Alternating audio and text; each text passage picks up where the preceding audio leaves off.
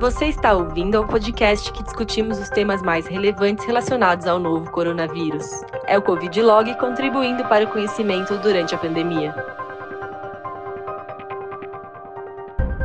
Olá a todos, sejam bem-vindos a mais um podcast da Covid Log. Hoje eu tenho duas convidadas da odontologia, as doutoras Letícia Benizelli e a doutora Fernanda de Paula Eduardo. Ambas são da odontologia do Hospital Israelita Albert Einstein e também coordenadoras da pós-graduação da odontologia hospitalar do Hospital Israelita Albert Einstein. Sejam bem-vindas. Oi, doutora Juliana. A gente quer agradecer o convite. É, a gente fica bastante contente de poder aqui conversar, bater esse papo sobre odontologia e Covid. Né? Estamos vivendo aí uma situação completamente atípica e é sempre importante, eu acho, que a gente uh, falar sobre esse assunto. Obrigada. Obrigada, doutora Juliana, pelo convite para a gente conversar um pouquinho sobre o papel do dentista nesse momento. Então, só para a gente começar essa conversa, assim, para situar quem não é da área da saúde, enfim, é, os estudos mostraram, né, quando a gente começou a aprender um pouquinho sobre o SARS-CoV-2, o novo coronavírus, é que a gente tem uma grande expressão do vírus na saliva chegando em algumas amostras até 87%. Então, baseado nisso, né, a Anvisa, a Associação Dental Americana ela fez algumas é, orientações como vai ser o fluxo do atendimento dependendo de qual é o problema que o paciente apresenta. Então, doutora Fernanda, doutora Letícia, queria que vocês falassem um pouquinho do, de como é o atendimento de emergência odontológico, como tem sido os cuidados, o que, que é esse atendimento. Né? Então, Não, é, ótima pergunta, porque na verdade foi exatamente o que você colocou, né? Por conta aí da pandemia do SARS-CoV-2, na verdade todas as estruturas de saúde tiveram que se reformular completamente, alterar a rotina, modificar protocolos. E na odontologia também não foi diferente. É principalmente por isso que você colocou, que foi um estudo que foi feito em Hong Kong, que mostrou que a carga de SARS-CoV-2 na saliva, ela variou de 3,3 vezes 10 a sexta a 1,10 uh, vezes 10 a oitava cópias em pacientes que estavam sabidamente positivo para o vírus, tá? É, e, e, essa carga viral foi considerada altamente contaminante, né? É, principalmente aí considerando toda a realidade que a gente tem é, da emissão de gotículas durante a função respiratória, quando, quando a gente tosse, espirra, né? Então, os profissionais da saúde como um todo, os profissionais que estão dentro dos hospitais acabam tendo um risco alto de contaminação, mas os dentistas e os consultórios odontológicos também é, entraram nisso e, na verdade, é como o topo da lista aí, né? E a gente tem um contato íntimo com fluido, com fluido oral, respiratório, em todos os procedimentos aí, principalmente aqueles que provocam o aerosol, né? De, e isso é uma rotina, normalmente, num consultório odontológico. Então, é, é, tivemos, né, a gente está tendo que é, se, se, ter que modificar mesmo os protocolos, criando outras aí é, situações diferentes, diferentes para a gente poder atender com segurança. Neste momento mais crítico, foi o que você colocou, né? O fluxo está mesmo voltado para os atendimentos odontológicos de emergência e urgência. E aí acho que é importante entender um pouquinho, né? É, quais são esses atendimentos odontológicos emergenciais? Então, os procedimentos odontológicos que estão restritos às emergências, né, que são consideradas as situações que potencializam o risco de morte do paciente.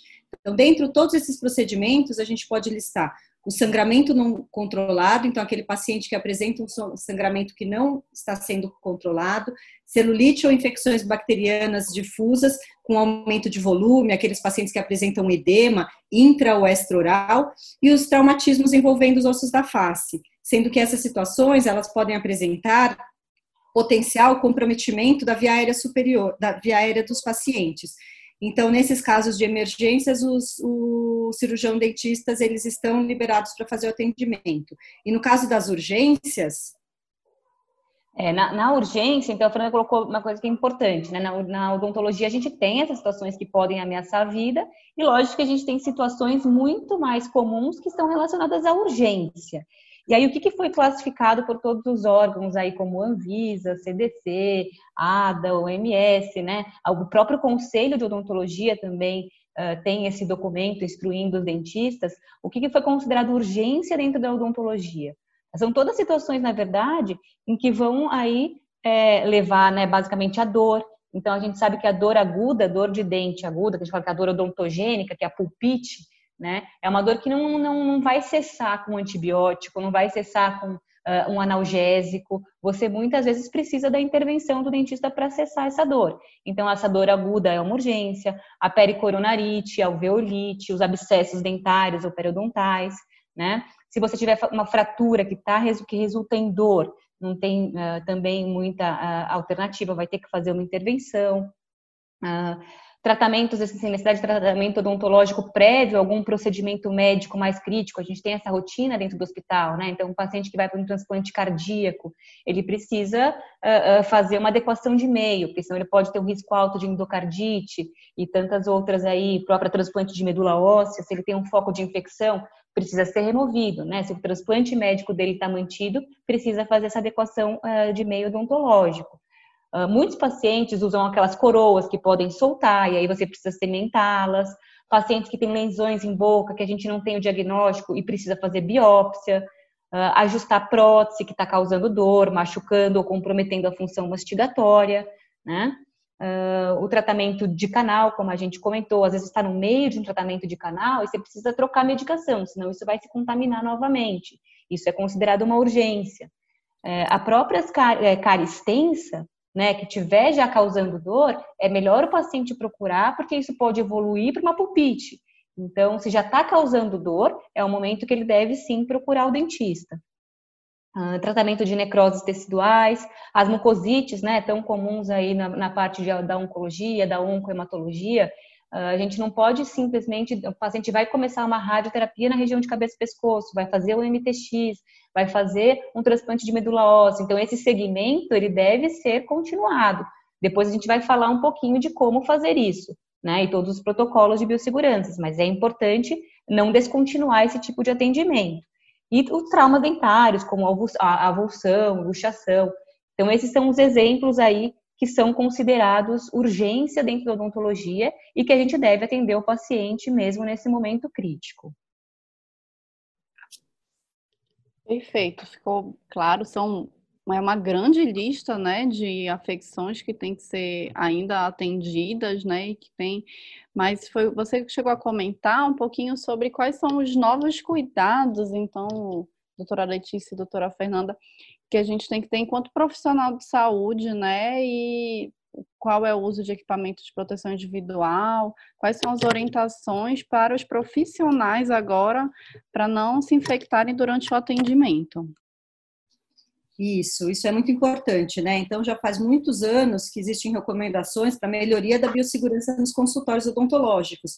Então, desde o início da década de 80, com o aparecimento do HIV, né, da AIDS, iniciou-se um forte movimento para adoção de um programa de controle de infecção cruzada nos serviços de saúde. É, isso visando né, reduzir os riscos tanto para o profissional quanto para os pacientes. Então, dessa forma, nós, os cirurgiões dentistas, a gente está acostumado com uma rotina de utilização de EPI rigorosa.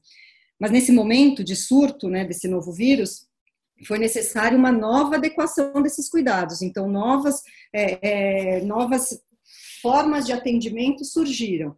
E hoje a recomendação para atendimento de todos os pacientes no consultório odontológico, então seja o paciente positivo ou não, a gente tem que seguir uma, uma adequação e o uso de EPI completo, né? Isso inclui o uso do gorro, o uso do óculos de proteção, o uso, do, o uso da máscara, né, a N95, então, rotineiramente a gente utiliza uma máscara cirúrgica, mas hoje é, é recomendado que, que se utilize uma máscara N95 ou equivalente, utilizar um protetor facial no atendimento, porque é, apesar de nesse momento não estar tá sendo recomendado utilizar alta rotação, né, utilizar cuspideira e tudo mais, a gente tem aí a formação de aerosol, então o protetor facial é muito importante nesse momento do atendimento, utilizar o avental impermeável, né, a cada paciente e a luva de procedimento.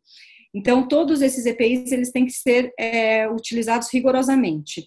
E a gente não pode esquecer e deixar de citar né, que uma das principais vias de contaminação do profissional de saúde é no momento da desparamentação.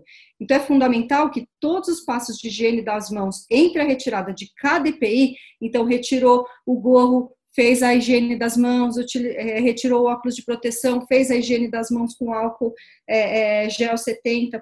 Então, tudo isso é muito importante ser retirado, porque realmente é nesse momento que os profissionais de saúde acabam se contaminando. E uma outra recomendação é que sempre que possível trabalhar quatro mãos e reforçar que ambos os profissionais, né, os dois profissionais, eles devem estar paramentados igualmente, então com todos esses EPIs. Então isso é muito importante a gente sempre recordar a utilização do EPI, que é uma forma aí de, de prevenção da contaminação. É, a Fernanda colocou algumas coisas importantes. Ah, uma é que realmente é, o, o dentista ele está bastante habituado essas questões de biossegurança. De fato, a gente vem sempre se reformulando, né? É, cada vez que tem aí algum, alguma pandemia ou algum surto, enfim, a gente vem se aprimorando nesse quesito. Então, ela colocou que essas diferenças, né, que a gente não está habituado a atender com N95 nem com a máscara facial. Então, que foram coisas, nem, nem com o avental impermeável. Né? Então, estão algumas mudanças que hoje o paciente sendo positivo ou não, a gente acaba tomando, né, tendo essa precaução, até porque a gente não sabe exatamente quem está positivo, quem não está. Né? Então, por conta disso, a gente acaba adotando essa medida para todos os pacientes. Uh, algumas rotinas nossas modificaram, então a gente é muito acostumado a fazer radiografia é, é, periapical, né, intraoral. A recomendação hoje é que não faça intraoral, se possível, preferir a panorâmica ou uma tomografia, né? A gente usa muito a cuspideira, né? Quem vai no dente sabe que tem lá no lado, o paciente normalmente vai, bochecha, costa. Então, como a Fernanda comentou, tem que ser aspiração contínua da saliva residual. Por isso que quatro mãos é muito importante nesse momento. É, a gente uh, começou a, a, a, adotar, a gente ia falar um pouquinho mais para frente, uh, é comum, por exemplo, quando você vai no dentista e vai fazer algum procedimento mais invasivo, fazer o bochecho com alguma solução antimicrobiana. Tá? Em geral, a clorexidina acaba sendo a mais utilizada, né? Mas hoje existe uma recomendação para utilizar o peróxido uh, a 1%, o peróxido 1,5%. Né? Foi baseado, lógico, em trabalhos que a gente não pode falar que são trabalhos é, extremamente uh, sólidos, porque são tudo é muito novo para todos, né? Para todo mundo é muito novo. Mas existem algumas é, evidências que, suge que sugerem que o peróxido tem uma ação melhor que a clorexidina. Isso foi feito em superfície, não foi feito em mucosa, né? Uh, e por conta disso, resolveu adotar, associar o bochecho com peróxido de hidrogênio a 1%, tá? Então, é uma, uma, a gente também tem utilizado isso, os pacientes fazem o bochecho com peróxido de hidrogênio 1%, antes da gente iniciar o, o atendimento, com esse objetivo aí de reduzir, de tentar, né, ou de colaborar numa possível redução de carga viral.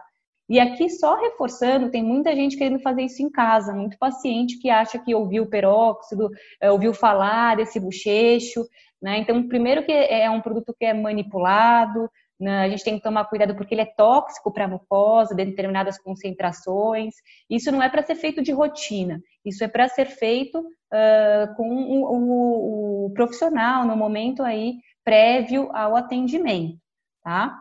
Outra questão importante é depois de que a gente acabou modificando aí dada essa pandemia, é que você tem que ter um espaçamento maior das consultas e tem que ter uma higiene mais rigorosa entre um paciente e outro. Os dentistas já fazem isso normalmente, né? Mas hoje a gente sabe que você tem que ter, esperar um tempo maior, que tudo tem que estar protegido. Então, se você tem o computador ali, ele também tem que estar protegido, as outras superfícies.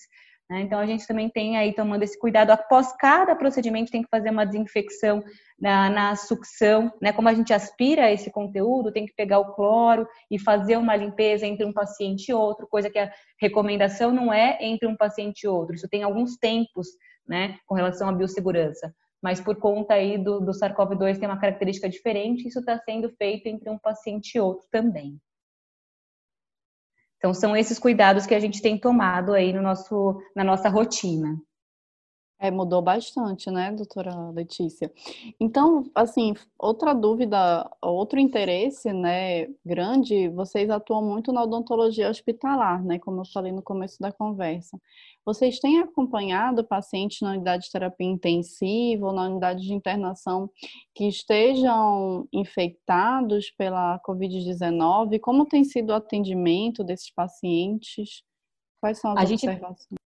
É, a gente tem acompanhado bastante, principalmente porque a gente tem visto que, infelizmente, né, uma questão aí, um desdobramento dessa infecção é o paciente ficar é, muitas vezes internado em unidade de terapia intensiva e por um tempo prolongado de intubação, né, com um tempo prolongado de intubação. A gente já sabe aí que existe uma grande relação. O paciente que está entubado, ele tem um risco grande de desenvolver a pneumonia associada à ventilação mecânica, né? E hoje sabe que existem, lógico, várias medidas para se prevenir, é um bundle, né? É são várias medidas aí que vai levar à diminuição do paciente adquirir essa pneumonia quando está entubado, mas a gente sabe que tem uma relação grande com a cavidade oral. Se a gente tem um foco de infecção em cavidade oral, se a higiene não é feita adequadamente, esse conteúdo acaba sendo aí aspirado e colaborando para o desenvolvimento dessa pneumonia. Uh, e só do paciente estar tá na terapia intensiva, a gente sabe que depois de 48 horas, toda a flora, né, toda a microbiota oral se altera e fica muito mais patogênica. Tá? Então, a gente está falando isso um paciente que às vezes fica dois, três, quatro, cinco dias entubados. A gente tem visto hoje na rotina que o paciente às vezes fica uma semana, dez dias, quinze dias entubado, né? É, então, isso acaba levando aí a algumas consequências. Então, a necessidade de ter uma higiene muito rigorosa, né? Necess... esses pacientes acabam tendo muita lesão por tubo, então esse tubo a gente tem que avaliar, mudar de posição, às vezes tem que fazer, eles acabam mesmo assim fazendo essas lesões, úlceras, e o laser está sendo um grande aliado, a gente tem visto resultados muito positivos, a equipe toda de físio, médico, enfermeiro da UTI, solicitando bastante o apoio para controlar essas lesões. Ah, a gente tem visto com certa frequência também infecções, outras infecções, né? Então, lesões, por exemplo, por herpes, citomegalo, né? Pacientes desenvolvendo aí lesões em cavidade oral. E aí, o, e o principal cuidado é o próprio protocolo, né, Fernanda, da, da do cuidado para prevenção de PAV, que também foi alterado nesse momento, né? Então, nesse momento, porque já é uma rotina do dentista, né? Como a Letícia falou, já é uma rotina do dentista no hospital fazer o atendimento desses pacientes que estão na UTI. Então, na verdade, a gente só se incorporou a esse momento atual atendendo todos esses pacientes também positivos, né? COVID, com Covid-19.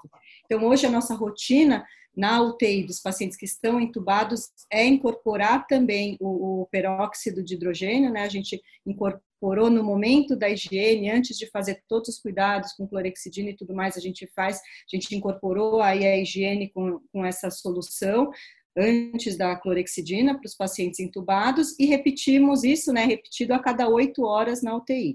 E aí, junto com isso, como a Letícia falou, a gente precisa também ver se tem algum outro foco de infecção. Muitas vezes a gente tem se deparado com dentes com mobilidade dental, e isso é uma preocupação na hora de estubar esse paciente, porque ele pode acabar aspirando esse, esse dente. Então, a atuação, a nossa atuação na UTI realmente está muito presente nesse momento aí da, com esses pacientes. Então, a gente segue a nossa rotina normal, se incorporando ainda mais a essa nova realidade. É um impacto grande, porque a gente acabou dividindo toda a equipe, então quem vai para a UTI com o equipamento, né, o laser da UTI fica na UTI, quem vai para atender um paciente oncológico ou hematológico fica só com esses pacientes, também separados, usando seus equipamentos. É claro que a gente, é, é, conseguindo todo esse protocolo aí, com bastante cuidado de uso de equipamento de proteção individual, de desinfecção, de todo o material que está sendo utilizado. Então, todos esses cuidados estão sendo é, tomados e, e, essa divisão mesmo de equipe, equipamentos, para que o paciente fique sempre aí é, bastante seguro, né? Mas é como a gente falou, na, na odontologia, a gente tem até que uma facilidade para incorporar essas novas questões de biossegurança, porque fazem parte mesmo do nosso dia a dia por a gente fazer mais é, trabalhos, né, trabalhos bem invasivos. Então tem esse contato com o fluido oral muito de perto, né? É, então a gente está aí é, habituada e já começando a se discutir também que a gente está num momento crítico, lógico, né? E, é, focando urgências, emergências e esses atendimentos hospitalares que, que, que acabam entrando dentro das urgências, uh, que não podem parar em momento algum, mas também já se estruturando para uh, voltar a uma rotina que a gente acha, né, que infelizmente acho que até é, é, o fim do ano, não é que vai ser normal, né? Mas que a gente vai, vai consegue estruturar para aos poucos começar a atender rotineiramente todos os pacientes com bastante segurança. A partir do momento que também vão saindo mais informações, que a gente tem que está conhecendo melhor esse vírus, né? A gente também vai se preparando para isso. A doutora Letícia se anteveu a minha pergunta, que era como seria aí um cenário no futuro, né? Porque vocês, a equipe de vocês atuam bastante na odontologia hospitalar e mudou bastante a rotina, mas muitos dos colegas então atuam na, no, mais ambulatorialmente, em consultório. Então, eu queria que vocês passassem uma mensagem para os colegas que atuam nos dois cenários, né? Tanto no cenário do atendimento ambulatorial quanto no cenário do atendimento hospitalar.